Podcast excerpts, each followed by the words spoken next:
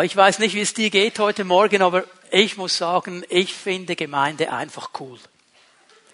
Gemeinde ist so cool.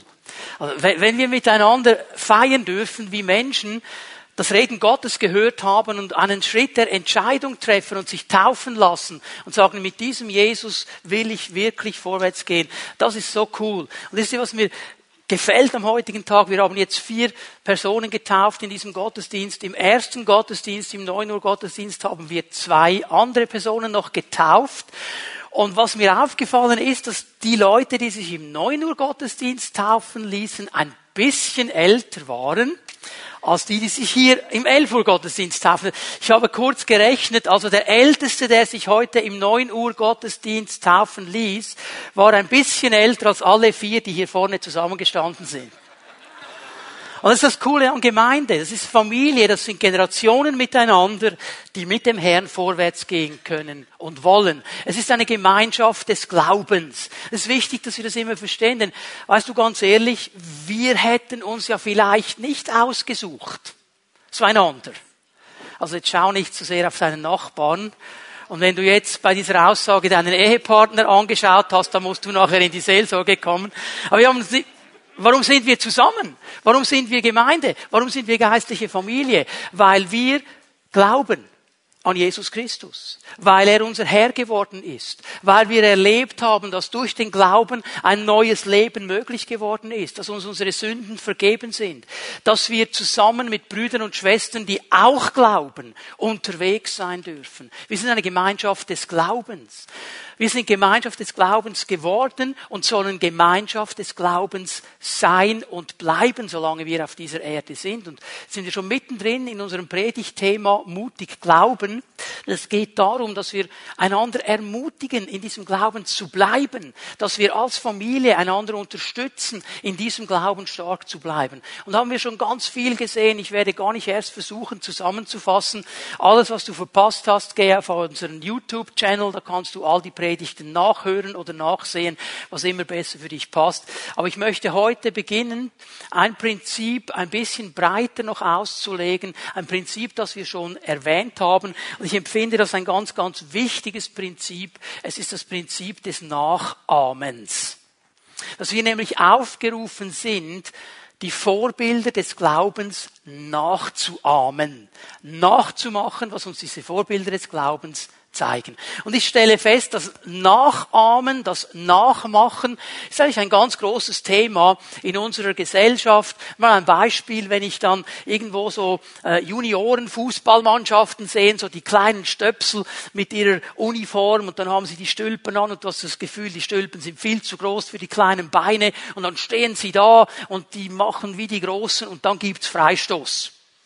Und dann kommt einer, der nimmt sich den Ball dann macht er drei Schritte nach hinten und dann steht er so hin. Bevor er schießt. Was macht er? Für alle Fußballfans CR7.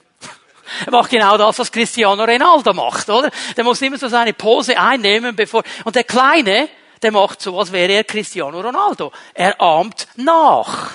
Wir sehen Schauspieler und denken, boah, das ist ein cooler Typ, so eine Frisur möchte ich auch, oder so einen Body, oder weiß ich was, der ist so leger.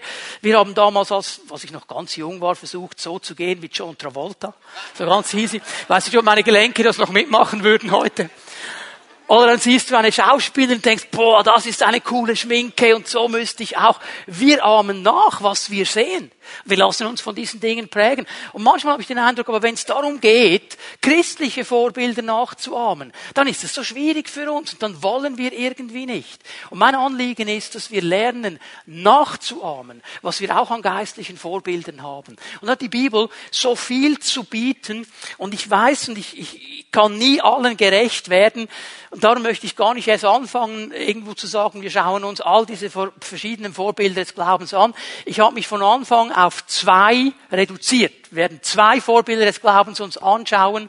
Und ich werde euch gleich sagen, warum diese beiden, es ist Abraham und Mose, und diese beiden sind ganz speziell. Warum habe ich mich für diese beiden entschieden? Einmal darum, weil Jesus sie immer wieder erwähnt.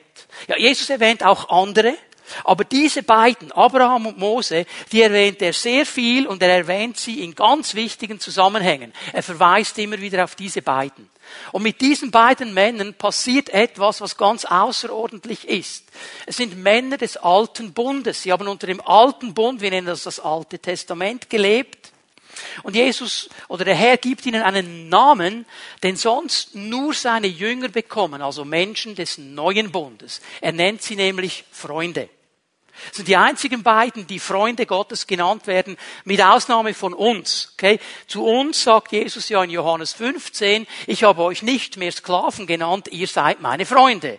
Ihr seid Freunde geworden. Und diese beiden, Abraham und Mose, sie werden Freunde Gottes genannt. Wir wollen heute Morgen mal ein bisschen hineinschauen in das Leben Abrahams. Ich gebe euch hier mal eine erste Bibelstelle, Jakobus 2, Vers 23.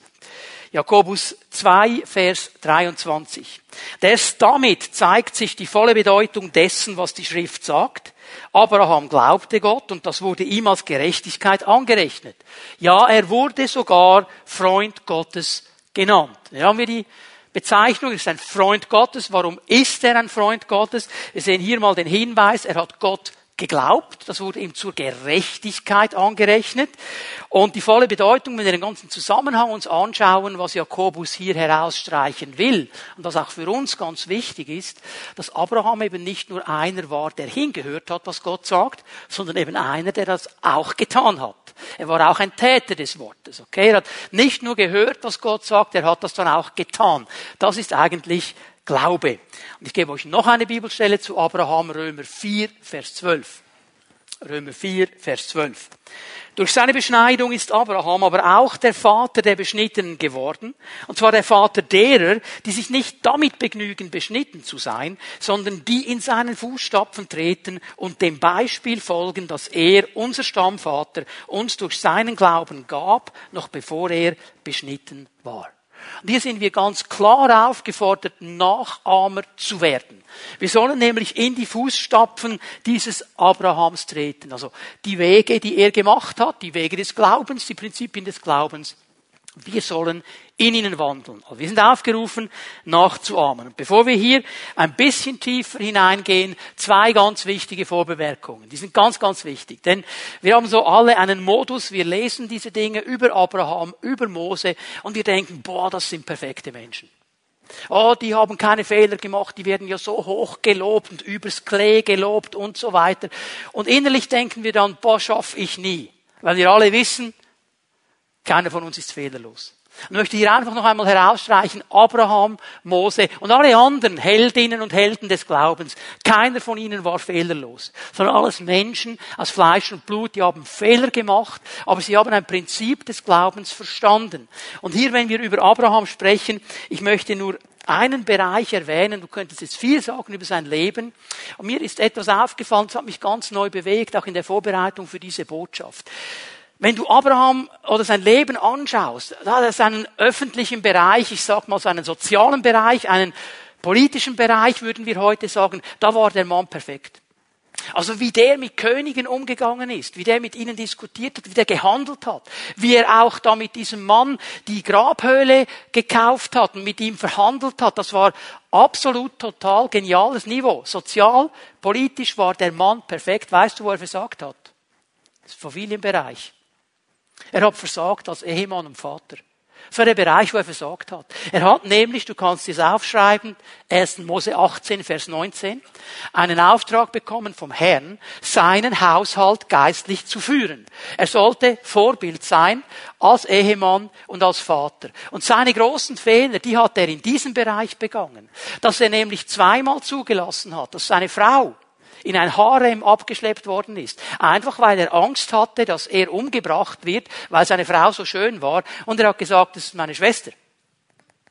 Und dann hat er zugelassen, dass er mit der Magd seiner Frau ein Kind gezeugt hat. Sie hat ihm diesen Tipp gegeben, mach's doch mal mit ihr.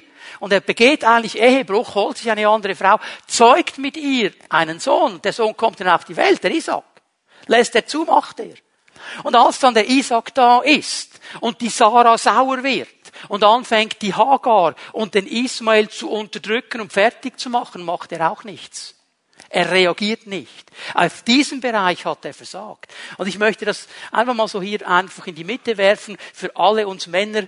Lass uns doch einfach darauf achten, dass wir nicht nur im sozialen, politischen, gesellschaftlichen, wirtschaftlichen Bereich top sind, sondern auch in unseren Familien, auch in unseren Ehen. Dass wir auch da die Verantwortung übernehmen. Das ist die Balance, die wir zu halten haben. Das ist unsere große Aufgabe. Also der Mann war überhaupt nicht perfekt. Aber das Zweite, was ich euch aber zeigen möchte, Gott hat seinen Glauben gesehen. Und ich möchte euch ein Prinzip zeigen aus dem Wort Gottes. Starker, echter Glaube. Und ich sage das jetzt bewusst so. Kann vererbt werden. Er kann vererbt werden. Ich sage es bewusst mal so. Er kann vererbt werden durch Vorbilder in der natürlichen und in der geistlichen Familie. Die Art und Weise, wie wir leben, kann eine Auswirkung haben auf die nächste Generation. Ich gebe euch hier mal eine wichtige Stelle, 2. Timotheus 1, Vers 5. 2. Timotheus 1, Vers 5, hier schreibt Paulus seinem jungen Mitarbeiter Timotheus, schau mal, was er ihm sagt. Voller Dankbarkeit erinnere ich mich an deinen Glauben, der so völlig frei ist von jeder Heuchelei. Es ist ein ganz cooles Zeugnis, das dieser junge Mann hier bekommt. Paulus, dieser, dieser alte geistliche Leiter, der schon viel gesehen hat in seinem Leben, der sagt diesem jungen Mann, hey, dein Glaube, ich bin dankbar, wenn ich an deinen Glauben denke. Der, der ist so frei von Heuchelei, der ist echt. Und jetzt kommt der interessante Nachsatz. Es ist derselbe Glaube, der bereits deine Großmutter Lois und deine Mutter Eunike erfüllte. Und auch in dir, davon bin ich überzeugt, ist dieser Glaube lebendig. Es ist interessant, wie er jetzt diesen Zusammenhang aufzeigt. Warum hatte Timotheus diesen Glauben? Nicht, weil er irgendwie speziell gut war, speziell perfekt war, spezielle Dinge gecheckt hat. Ganz einfach, weil er eine Großmutter hatte, und eine Mutter hatte, die ihm diesen Glauben vorgezeigt haben. Weil er als kleiner Junge schon gesehen hat, hier sind Leute in meinem Leben, die leben diesen Glauben. Und dieser junge Mann hat einfach nur imitiert, was er gesehen hat. In diesem Sinne sage ich, starker Glaube ist vererbbar durch unser Vorbild. Hör mal, du kannst deinen Kindern hundertmal sagen, lies die Bibel. Wenn du sie selber nicht liest, vergiss es. Du kannst ihnen hundertmal sagen, du musst beten. Wenn du selber kein Beter bist, vergiss es. Sie werden einfach nachmachen, was sie sehen. Und wenn sie nicht mitbekommen, ich meine jetzt nicht, dass du eine Schau machst und irgendwie so eine Szene loslässt vor deinen Kindern, dass sie sehen, dass du ein Beter bist, die werden schon merken, ob du ein Beter bist, wenn du einer bist. Ganz einfach. Oder? Auch in der geistlichen Familie. Wie wir uns benehmen heute Morgen, wenn die Kids da sind. Du, das ist eine Sache. Wenn wir sagen, wow, cool, so viele Kids und wunderbar, und wir freuen uns Generationen miteinander. Aber wenn ich hier den Miesepeter mache und denke, oh, das ist eine lang, langweilige Lobpreiszeit heute Morgen. Also heute hat er wieder schlechte Lieder ausgesucht. Nein, das mag ich aber gar nicht. Das ist ein geniales Vorbild für diese Kids. Weil sie merken, okay, das ist gar nicht so eine tolle Sache, dieser Lobpreis. Und wenn ich herumgehe und, und wenn vorne jemand was sagt, gehe ich in meine Tasche und krame zuerst mal zehn Minuten herum, weil ich irgendwas suche. Das sind alles Signale. Leute, sind uns das bewusst? Wir sind Vorbilder. Und wir können etwas vererben, auch in der Art und Weise, wie wir leben. Und ich wünsche mir, dass wir Vorbilder des Glaubens werden.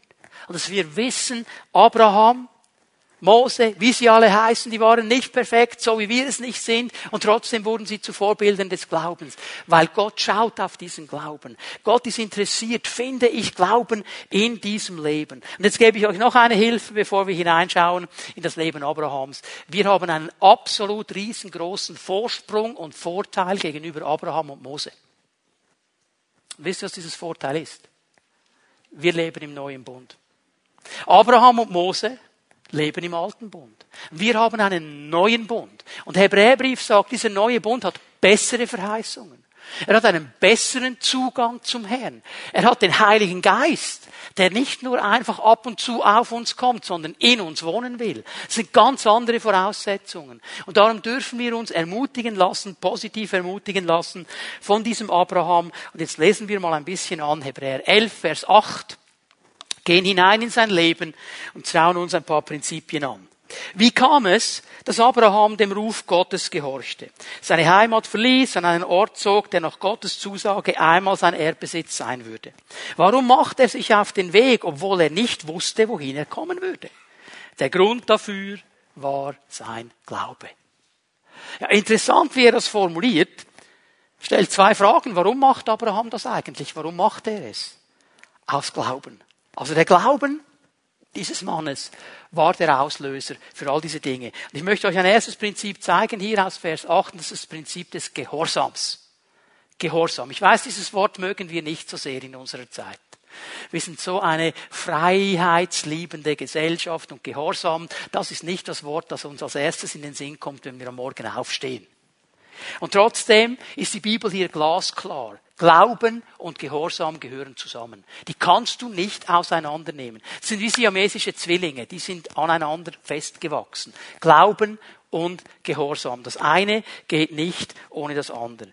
Das Wort Gehorsam hier, das gebraucht wird in diesem Vers drin, es hat folgende Bedeutung. Es heißt auf jemanden hören, also die Ohren öffnen, zuhören und dann auch Folge zu leisten, zu tun, was man gehört hat. Und es wurde ähm, ein Bild gemacht, und dieses Wort hat dieses Bild eigentlich beschrieben, von einem Türöffner. In der damaligen Zeit hatte man ja ein Tor, das den Hof verschlossen hat, und auf der Innenseite des Tores saß ein Mann meistens, und das war sein Job, er war der Türöffner. Und er hat den ganzen Tag nichts anderes gemacht, als neben diesem Tor gesessen, mit einem offenen Ohr. Denn sobald jemand geklopft hat an dieses Tor, war es seine Aufgabe, das Tor zu öffnen und den Gast hereinzulassen. Das ist das Bild hier. Gehorsam ist wie der Türöffner, der da sitzt und er hört gut zu. Und dann, wenn es klopft, wenn jemand redet, wenn Gott redet, dann macht er einen Schritt. Und dann handelt er genauso, wie Gott das gesagt hat. Und Abraham war nicht nur bereit, auf Gott zu hören. Das ist die eine Seite. Ich meine, der Türhörer kann ja sagen, ja, ich habe dich schon gehört, aber ich, im Moment Mag ich nicht. Ja? Klopfst du nur noch weiter? Er war bereit zu hören, zuzuhören und gehorsam zu sein und zu tun, was Gott sagte.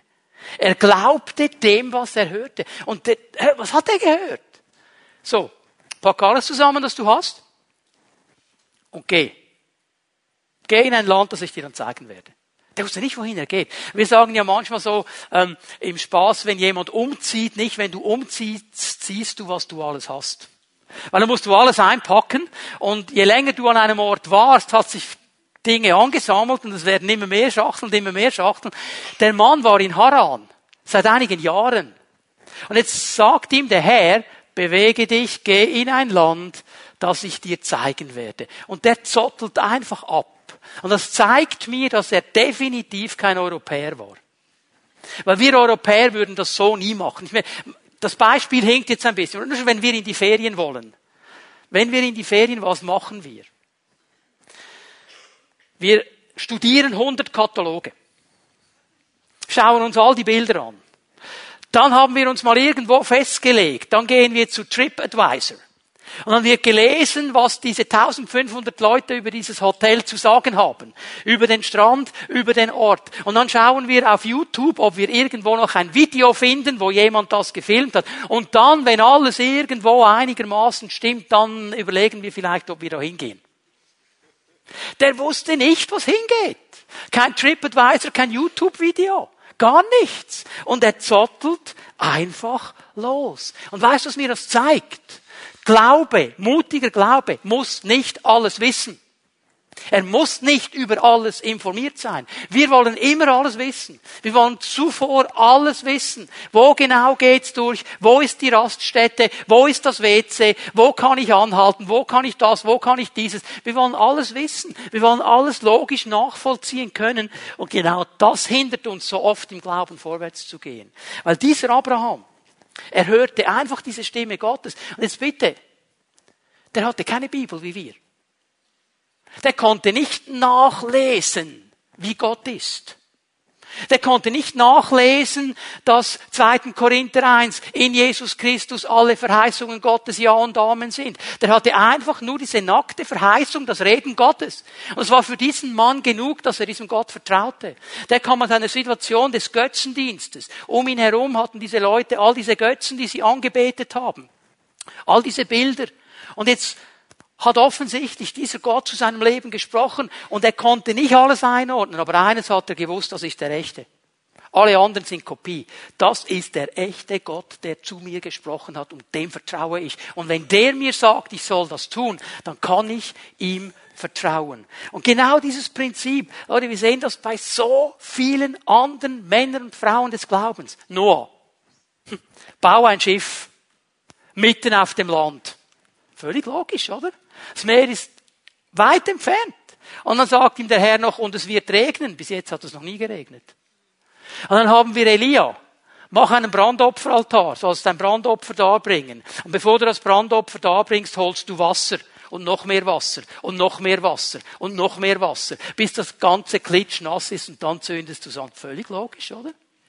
Esther, geh rein zum König, kann dich den Kopf kosten, aber geh rein. Maria, Jungfrau, noch nie mit einem Mann zusammen, du wirst ein Kind gebären, du bist schwanger vom Heiligen Geist. Ja, völlig klar. Und alle haben genauso geantwortet wie Abraham. Jawohl, Herr, wir haben es gehört, so ist es, wir glauben dir, wir sind gehorsam. Durch Glauben wird Gehorsam einfach. Die Frage ist immer die, wem vertraust du? Vertraust du dem Herrn oder deiner eigenen Logik? Vertraust du diesem Gott, der dich gerufen hat? Oder deinen Möglichkeiten, dem, was deine Freunde sagen? Wem vertraust du? Das ist die Frage hier. Und was für ein Vorteil haben wir, dass wir über diesen Gott so viele Informationen haben? Manchmal habe ich das Gefühl, wir haben zu viele Informationen, dass wir überhaupt noch glauben. Wir wissen so viel. Dann machen wir so wenig. Genau das ist der Punkt hier. Gehorsam zu gehen, wenn Gott ruft. Und mit dem zusammenhängt ein zweites Prinzip, dass er nicht nur gehorsam ging, sondern willig war, alle Ungewissheit an den Nagel zu hängen. Da war so viel Ungewissheit bei diesem Abraham. Der wusste nicht, wo es hingeht. Er wusste das nicht, aber er hängt diese Ungewissheit an den Nagel. Er sagt, Gott hat mich gerufen. Und ich merke diese Ungewissheit, nicht genau zu wissen, wie, wann, wo, ist eines der größten Widerstände für Glauben in unserem Leben, weil wir alles wissen wollen. Aber genau noch einmal, ich komme noch einmal auf diese Männer und Frauen, die wir da vorhin gesehen haben. Der Noah. Wie war das mit diesem Schiff? Ja, das war nicht ein IKEA-Bausatz, den du in einem Tag zusammengesetzt hast. Das ging lange. Okay, er hatte mal Holz herangekarrt, fing an zu bauen und so. Die Nachbarn haben wahrscheinlich gedacht, was macht er hier? Macht er ein Gartenhaus, eine Veranda? Was macht er? Und nach drei, vier Tagen, als er immer noch gebaut hat, gingen sie wahrscheinlich mal hin. Was machst du eigentlich nur? Ich baue ein Schiff. Spinnst du? Das Meer ist 3500 Kilometer entfernt. Wieso baust du ein Schiff? Der Regen kommt. Regen gibt es gar nicht. Hatten wir noch nie. Es hat vorher noch nie geregnet. Der spinnt doch völlig. Da war so viel Ungewissheit. Er lässt es auf der Seite, weil Gott hat geredet. So viel Ungewissheit, er lässt es auf der Seite. Das Ungewisse, das Unbekannte macht uns Angst weil wir so ein Sicherheitsbedürfnis haben, alles zu wissen. Und Angst, ich habe das schon einmal erwähnt, ist nichts anderes als pervertierter Glaube. Es ist umgedrehter Glaube. Angst ist auch Glaube. Es ist Angst oder es ist Glaube, dass das Ungewisse, das auf mich zukommt, der Widerstand, dass es mich angreift, stärker ist, als dass es mich hält und mich vorwärts bringt. Und wir wissen, wer uns hält und wer uns vorwärts bringt. Das ist unser Herr. Und eigentlich, wenn wir den Raum öffnen für Angst, sagen wir, da ist etwas, das stärker ist als mein Gott. Darum ist es pervertierter Glaube, umgedrehter Glaube. Und wir dürfen lernen, hier zu überwinden. Denn für Menschen des Glaubens sollte es keine Ungewissheit geben. Warum? Weil sie alles wissen? Nein. Aber weil sie wissen, wer sie führt. Weil sie wissen, wer ihre Leben in der Hand hat. Und jetzt möchte ich euch etwas zeigen, das hat mich so ermutigt in der letzten Woche. Offenbarung 1, Vers 8 werden wir gleich lesen. Das ist eine Situation, wo Johannes auf Patmos ist, auf dieser Insel, wo er dann auch diese Vision sieht, die Offenbarung, die dann aufgeschrieben ist, das letzte Buch im Neuen Testament. Und bevor er die Vision sieht, begegnet ihm Jesus, der auferstandene Herr. Und er sagt ihm Folgendes. Ich bin das A und das O. Ich bin der Anfang und das Ende. A und O sind das erste und der letzte Buchstaben des äh, griechischen Alphabets. Ich bin alles. Anfang und Ende. Ich bin das Alpha, ich bin das Omega. Ich bin der Ursprung und das Ziel. Von mir kommt alles, auf mich hin geht alles. Ich bin der Herr, der ist, der war, der kommt. Ich bin der Ewige. Und dann kommt diese geniale Aussage. Ich bin der allmächtige Herrscher. Und ich weiß, über Allmacht wurde viel gesagt, Gott hat alle Macht, Gott kann alles, jawohl. Aber dieses Wort hier, das im griechischen Text steht, der Pantokrator, hat eine ganz interessante Bedeutung. Es bedeutet nämlich der, der alles in seiner Hand hält. Die Hand als ein Bild auf die Macht und auf die Kraft. Der, der alles in seiner Hand hält. Und der Herr hat nicht nur das ganze Universum in seiner Hand. Er hat auch dein Leben in seiner Hand. Er hat auch deine Umstände in seiner Hand. Alles, was dich ausmacht, alles, was dich beschäftigt, alles ist in seiner Hand. Jetzt dreh dich mal zu deinem Nachbarn und sag ihm, es ist alles in Gottes Hand. Sag ihm das mal.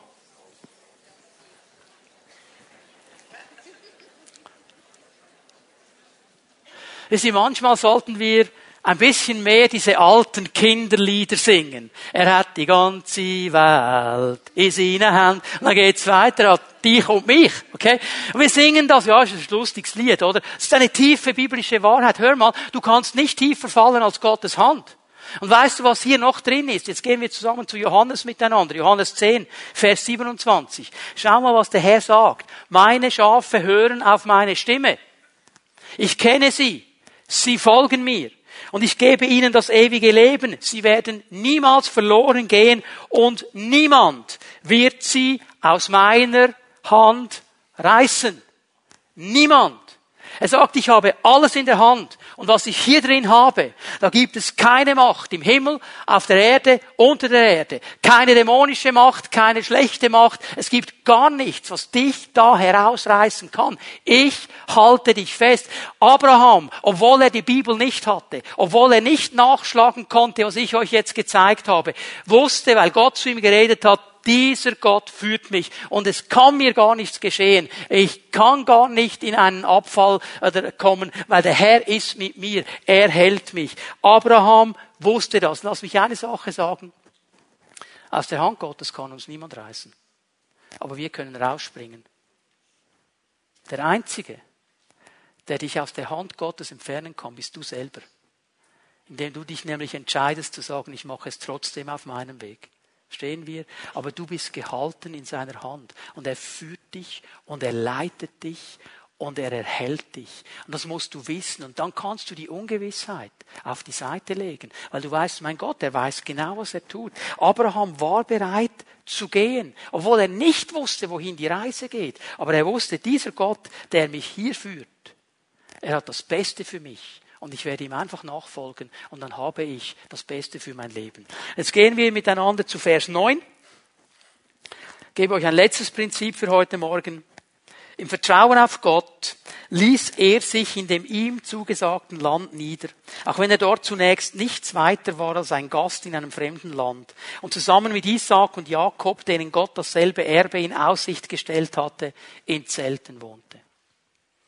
Das dritte, was ich sehe bei diesem Abraham, Neben Gehorsam, neben, neben dem, dass er Ungewissheit an den Nagel gehängt hat, er war bereit, die Verheißung Gottes zu ergreifen. Er war bereit, die Verheißung Gottes zu ergreifen. Was bedeutet das? Wir werden da gleich ein bisschen näher hineingehen. Es fällt mir etwas auf, und es ist ganz wichtig, dass wir das verstehen, und das vergessen wir oft. Die Verheißung beginnt im Kleinen. Dieser Mann kam in dieses Land. Gott hat ihm gesagt, ich gebe es dir. Aber was hat Abraham gemacht? Er ging in die erste Stadt, hat sich auf dem Marktplatz aufgestellt, sagt, Leute, dieses Land gehört Gott, raus mit euch, weil Gott gibt alles mir. Was hat er gemacht? Er kam in dieses Land und er lebte in Zelten als Fremder. Und er durchzog es. Er hat eines verstanden. Ich bin zwar in diesem Land, ich werde das mal bekommen, aber im Moment bin ich noch ein Fremder. Und ich bin einfach mal da. Und es beginnt ganz klein. Und dieses Wort für Fremder hier ist ein ganz interessantes Wort. Es bedeutet eigentlich ein Außenseiter. Es bedeutet einer, der nicht dazugehört. Obwohl er wusste, Gott hat mir das alles gegeben, lebte er in dieser Verheißung wie ein Außenseiter. Er wusste, ich hab's aber noch nicht. Gott wird's mir geben. Ich hab's aber noch nicht. Wir haben das mal erlebt, äh, meine Frau und ich, als wir in Kotarakara waren. Äh, das ist das Heimatdorf meines Freundes Abraham. Das ist wirklich südindische Provinz. Da hat's keine Touristen. Und eines Nachmittags haben wir so den Eindruck gehabt, du, ähm, komm, lasst uns mal ein bisschen spazieren gehen. Und das ist ja immer schon ein Abenteuer in Indien spazieren gehen. Die haben keine Trottoirs. Und da fährt es auf allen Seiten. Die fahren alle auf der falschen Straßenseite. Das ist das erste Problem. Und da kann dir alles entgegenkommen. Die Kuh, der Elefant, das Tuk-Tuk, das Velo und so weiter, der Ochsenkarren, extrem viel Bewegung. Wir waren da unterwegs und plötzlich nach einiger Zeit haben wir gemerkt, du, ähm, wir sind total bleich. Alle anderen sind viel dunkler als wir. Und wisst ihr was? Die haben es auch gemerkt. was waren diese Weißbrote hier? Die gehören nicht zu uns. Wir haben uns gefühlt wie Außenseiter. Und das waren wir auch. Wir sind dann zurück ins Hotel. Waren uns nicht so ganz geschmuch, oder? Außenseiter. Und weißt du was? Mir ist eines groß geworden. Wenn wir Menschen des Glaubens sind, im Gehorsam, die Ungewissheit an den Nagel hängen, diese Verheißung ergreifen, dann werden wir für viele zu einem Außenseiter. Wir werden zu Fremden, weil wir irgendwie nicht ins Bild passen. Und weißt du, was mich wirklich tief bewegt? Dass das da geschieht, wo es nie geschehen dürfte. Sogar unter Christen. Dass da, wo eigentlich meine Brüder und Schwestern mich unterstützen sollten in meinem Glauben, mir eigentlich helfen sollten, mich ermutigen sollten, mir noch das Feuer ersticken und es rausnehmen. Da, wo ich eigentlich Ermutigung bekommen sollte, wird mein Feuer gelöscht.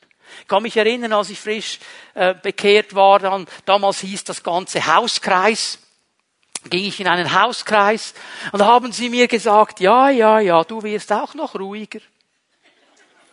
Das Feuer kommt auch noch ein bisschen runter. Warum eigentlich? Warum eigentlich? Warum muss das Feuer runterkommen? Wieso müssen wir ruhig? Ich weiß schon, was Sie sagen wollten. Natürlich, in diesem jugendlichen Leichtsinn war wirklich vieles Leichtsinn nicht so weise.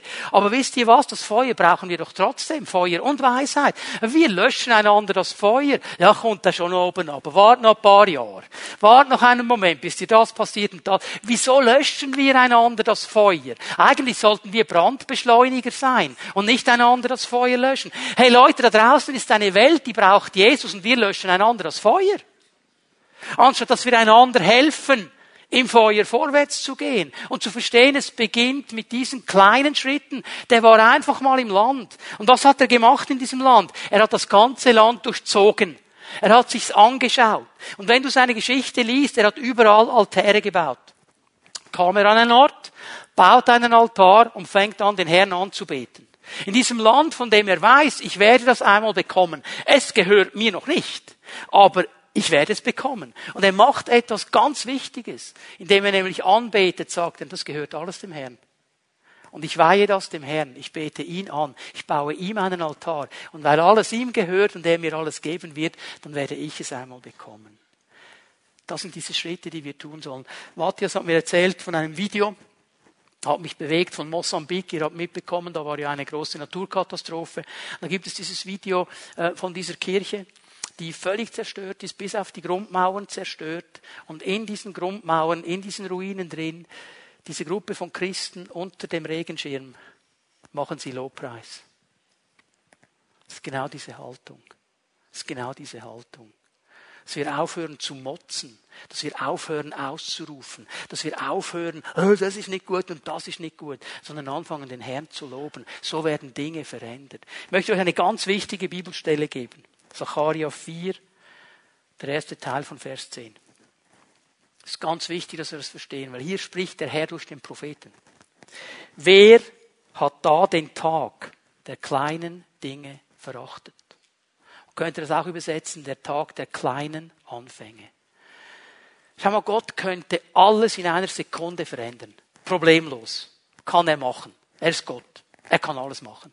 Ich stelle fest, Viele Dinge in meinem Leben, die mit Glauben zu tun haben, macht er nicht in einer Sekunde. Er lässt sich Zeit. Er könnte es sofort machen. Er lässt sich Zeit. Ich gehe mal davon aus, dass er eine erzieherische Maßnahme dahinter sieht. Er weiß, was er macht. Aber weißt du, was ich dann merke? Dass wir oft die kleinen Anfänge verachten. Mit denen sind wir nämlich nicht zufrieden. Wir wollen sofort das Ergebnis. Und wir sind nicht dankbar und ehren ihn nicht für den Weg, den er mit uns geht. Das Problem ist, dass wir meistens nicht eine Vision haben, was Gott tun könnte, sondern eine Vision, wie er es tun muss. Und wehe, er macht es nicht so, wie wir es wollen. Und wir gehen vorbei an diesen kleinen Dingen, die er tut. Und wir sind nicht mehr dankbar. Abraham hat es verstanden. Er reist im ganzen Land herum, baut Altäre, betet den Gott an. Mit Geduld, mit Gehorsam hält er fest an dieser Verheißung. Und das Zweite, was ich hier sehe bei ihm, Verheißung kann und soll unsere Kinder von unseren Kindern auch in Anspruch genommen werden. Weil wisst ihr, was das Interessant ist, Abraham hat die Verheißung nicht erlangt. Habt ihr gelesen, dass plötzlich noch zwei andere Männer auftauchen in diesem Vers 9? Isaac und Jakob. Seine Nachkommen, die nächsten beiden Generationen. Weißt du was? Die haben die Verheißung auch nicht bekommen. Mose auch nicht. Josua kam da mal rein. Okay? Es zeigt mir etwas, dass Gott nämlich eine Langzeitperspektive hat eine Zielperspektive. Er sagt, das ist die Verheißung. Und dann will er einfach, dass die Leute des Glaubens dranbleiben. Und wenn sie es in ihrer Generation nicht erreichen, geben sie den Stab weiter an die nächste Generation. Wisst ihr, manchmal denke ich, wir Christen, wir sind mehr geprägt von New Age als vom Wort Gottes. Oh, oh, jetzt schauen mich einige ganz böse an. Hör mal, der Weg ist das Ziel. Steht nicht in der Bibel. Das ist Konfuzius der hat das gesagt. Und das ist absoluter Quark. Der Weg ist nicht das Ziel. Das würde nämlich heißen, Hauptsache, du bist unterwegs. Pantarei, alles fließt. Du fließt einfach. Mach einfach mal was. Weißt du was? Gott hat keine Wegperspektive, er hat eine Zielperspektive. Der Weg ist schon auch wichtig, aber er will nicht, dass wir auf dem Weg das Ziel sehen. Er will mit uns ans Ziel. Amen. Und wir müssen das wieder sehen. Nicht Gefühl, Hauptsache ich mache etwas. Gott hat einen Plan. Gott hat Verheißungen. Gott möchte mit uns vorwärts gehen. Und das hat dann eben damit zu tun, dass Gott diese Langzeitperspektive sieht und dass er in Generationen denkt und in Familien, weil er weiß, oft kann eine Generation das Ziel gar nicht erreichen und er denkt hier weiter. Und darum brauchen wir einander. Und darum braucht es die Zugehörigkeit. Und darum, Leute, ist es wichtig, wie wir leben in diesem Haus, wie wir leben in der Pfimi at Home, wie wir als Vorbilder vorausgehen, weil nach uns kommt eine Generation und die schaut zuerst einmal auf uns. Ja, wenn du sagst, oh, ich wünsche mir, dass meine Kinder treu beim Herrn bleiben, dass sie den Herrn lieben, dass sie in die Gemeinde kommen, dass sie sich taufen lassen, oh, das wünsche ich mir so, das ist mein großes Ziel und du betest wie ein Weltmeister. Aber jeden Sonntag und nach jeder Pfimi at Home gibt es eine Familien äh, Sitzung und da wird mal alles durchgemacht. Was war nicht gut und das meiste war nicht gut, weil es nicht so war, wie du es willst. Und dann wird alles kritisiert, alles auseinandergenommen. Das ist daneben und die wissen ja gar nicht, was sie machen. Und der Lobpreis war zu laut und der Prediger zu lang und das Licht zu hell oder zu dunkel oder zu pipapo. Aber dann, jawohl, meine Kinder sollen in die Gemeinde kommen. Wieso sollen die in so einen Club? Wieso sollen die in so einen Club? Den du zerreißt. Also Leute, versteht mich hier richtig. Ich sage nichts gegen Kritik und ich sage überhaupt nicht, dass wir alles richtig machen. Es ist mir schon bewusst, dass wir nicht alles richtig machen. Es gibt einen Ort für Kritik, aber es gibt einen Ort, wo Kritik nicht diskutiert wird. Amen. Bitte bring's an den richtigen Ort. Aber wenn du deine Kinder aufbauen willst, dann gib ihnen ein positives Bild. Dann hilf ihnen dabei. Und das ist das Wichtige an diesem Bild. Psalm 127. Kinder sind ein Segen des Herrn. Und dann sagt er im Vers 5 etwas Interessantes. Gesegnet der Mann, der seinen Köcher voll hat mit ihnen. Sie sind die Pfeile, die dahin gehen, wo ich nicht mehr hin kann. Ich komme jetzt auch langsam in die ältere Generation. Und ich habe einen Köcher da. Und es gibt Orte, da gehe ich nicht mehr hin. Aber die jüngere Generation kann hingehen. Und ich kann sie schießen, ich kann ihnen Richtung geben, ich kann ihnen Ausrichtung geben. Jetzt hör mal, der Pfeil, der sieht da nicht so aus, wie ich will. Hast du gesehen, dass hier drei Generationen erwähnt werden? Der Gott Abrahams, Drei Generationen. Ich bin tief davon überzeugt, dass jede gesunde Gemeinde diese drei Generationen braucht, mindestens. Und die gehen miteinander. Darf ich euch mal eine Frage stellen? Hat Abraham den gleichen Musikgeschmack wie Jakob? Ich nehme nicht an. Hat er den gleichen Lichtgeschmack wie Jakob? Ich nehme nicht an. Hat er andere Vorstellungen? Absolut, ist eine andere Generation. Aber weißt du was? Wir können über diese Dinge streiten. Aber wir können sagen, hey, das Ziel ist, eine Welt zu erreichen. Und nicht über diese Dinge zu streiten. Und nicht über diese Dinge zu streiten, sondern zu sagen, wir wollen miteinander vorwärts gehen. Und da muss ich die Pfeile loslassen, die in eine Richtung gehen, wo ich nicht mehr hinkam. Gott hat diese Langzeitperspektive. Und ich sehe das an diesem Abraham. Der hat das verstanden. Er wusste, okay, ich gebe alles, was ich kann. Ich gebe mein Bestes bis in den letzten Moment. Aber dann übergebe ich den Stab an Isaac.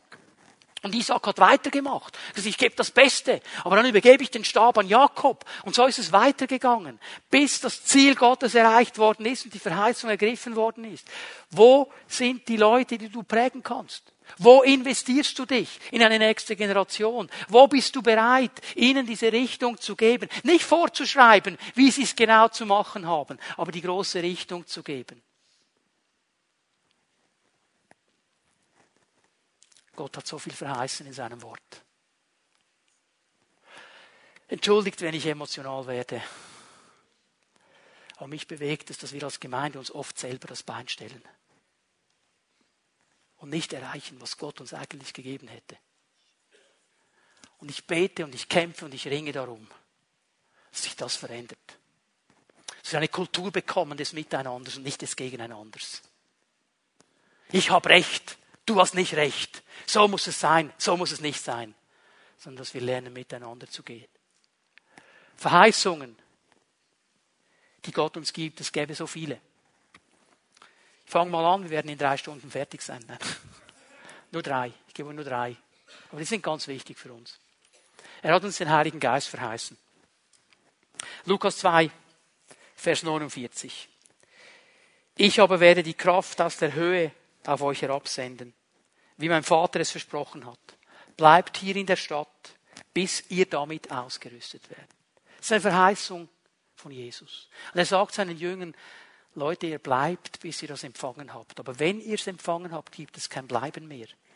Dann gibt es ein Vorwärtsgehen. Dann habt ihr nämlich diese Kraft. Und diese Kraft kam am Pfingsten. Ich möchte ganz kurz hineinschauen mit euch in diese Predigt, die Petrus gehalten hat am Pfingsten. Apostelgeschichte 2, Vers 33. Er ist in den Himmel emporgehoben worden, um den Ehrenplatz an Gottes rechter Seite einzunehmen und hat von seinem Vater die versprochene Gabe erhalten, den Heiligen Geist. Diesen Geist hat er nun über uns ausgegossen. Und das ist es, was ihr hier seht und hört. Dieser Heilige Geist, wenn er kommt, dann geschieht etwas dann kann man Dinge sehen und Dinge hören, weil es ein Geist des Lebens ist und ein Geist der Kraft. Und ist das das Schönste ist, Vers 39, immer noch Apostelgeschichte 2, die, diese Zusage, diese Zusage des Heiligen Geistes, sie gilt euch und euren Nachkommen und allen, die in der Ferne sind, die der Herr noch hinzurufen wird. Mit anderen Worten, solange es Gemeinde Jesu auf dieser Erde gibt, gibt es die Möglichkeit, die Kraft des Heiligen Geistes zu empfangen. Weil wir diese Kraft brauchen. Wir brauchen sie heute noch. Wenn wir den Auftrag, den Jesus uns gegeben hat, durchführen wollen, wir brauchen die Kraft des Heiligen Geistes. Und wir werden heute Morgen beten, dass diese Kraft kommt. Es gibt einen wichtigen Punkt, schreibt ihr das auf, Lukas 11. Es gibt einen Schlüssel, eine Sache, die du tun musst, wenn du diese Kraft empfangen willst. Jesus hat so gesagt in Lukas 11. Wie viel mehr wird der Vater im Himmel denen den Heiligen Geist geben, die ihn bitten. Das musst du tun. Ihn bitten, gib mir diesen Heiligen Geist. Und er gibt ihn gerne. Das Zweite, was ich sehe, was Jesus uns verheißt und was Verheißung ist, die wir greifen dürfen, ist Frieden. Frieden. Johannes 14, Vers 27. Was ich euch zurücklasse, ist Frieden. Ich gebe euch meinen Frieden, einen Frieden, wie ihn die Welt nicht geben kann. Lasst euch durch nichts in eurem Glauben erschüttern. Lasst euch nicht entmutigen.